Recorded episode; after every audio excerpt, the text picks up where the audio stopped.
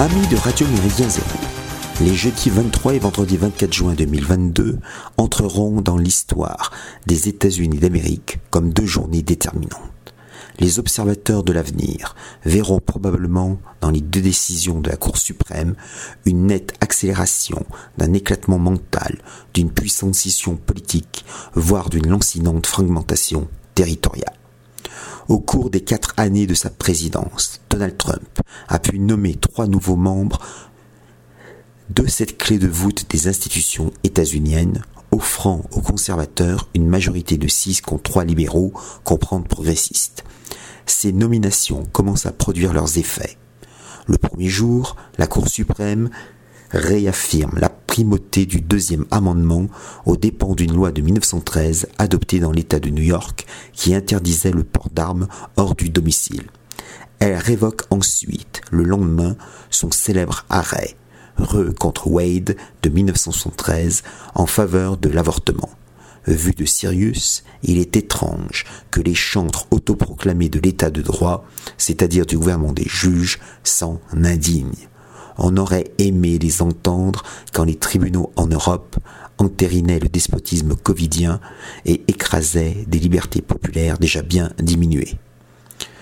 Contrairement à ce que récite le système médiatique d'occupation mentale en France et ailleurs, l'avortement n'est pas interdit. La Cour suprême confirme que les États-Unis demeurent une fédération d'États. Il revient par conséquent aux 50 États fédérés de légaliser ou non l'IVG. Si le Texas, le Missouri ou l'Alabama, ces fameux États intérieurs, la proscrivent, les États démocrates des côtes atlantiques, New York et Pacifique, Californie, Oregon, permettent et renforcent l'avortement. De nombreux liberals oublient qu'ils vivent encore dans un cadre fédéraliste. L'État fédéral central doit par conséquent se conformer au principe de subsidiarité. La Maison Blanche et le Congrès ne peuvent pas s'occuper de tout. Cette vieille baderne de Joe Biden peut bien protester et parler d'une journée triste. On assiste à une victoire retentissante posthume de John Caldwell Calhoun. Né en 1782 et mort en 1850, John Calhoun est tour à tour secrétaire à la guerre 1817-1825, vice-président des États-Unis 1825-1832, puis sénateur fédéral pour la Caroline du Sud 1832-1843. Il défend les droits des États fédérés contre un État fédéral dont il devine déjà l'omnipotence.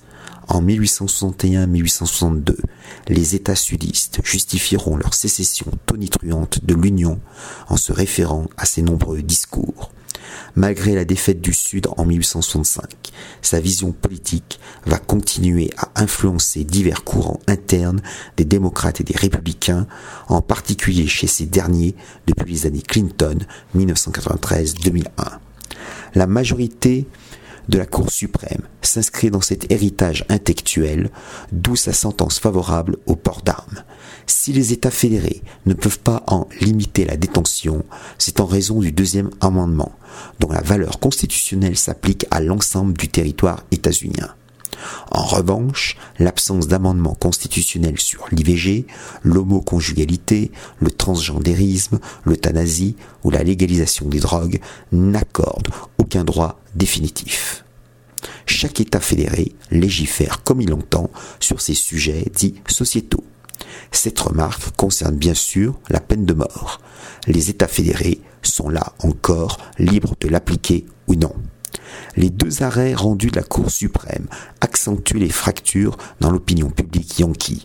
L'avortement, le droit du port d'armes, la peine de mort, mais aussi les thématiques sociétales clivent la population. Certes, pour l'instant, les tensions ne sont que verbales et médiatiques. Qu'on se souvienne par exemple du congrès annuel de la NRA, le groupe de pression favorable aux armes, qui se tenait au Texas quelques jours après la tuerie d'Uvalde. Des anti-armes hystériques invectivaient d'honorables participants pro-armes. L'actuel climat incandescent résulte enfin des séances retransmises en direct de la commission d'enquête de la Chambre des représentants sur les événements du 6 janvier 2021 au Capitole. Sur les neuf membres, on ne trouve que deux républicains en rupture de banc, dont l'ineffable néoconservatrice patentée Lise Cheney. Cette commission contestable tente d'impliquer Donald Trump dans un complot imaginaire. Or, Trump n'a-t-il pas été l'objet d'une seconde tentative de destitution par le Congrès? En droit occidental, est-il encore possible de ne pas poursuivre un individu pour des faits déjà jugés?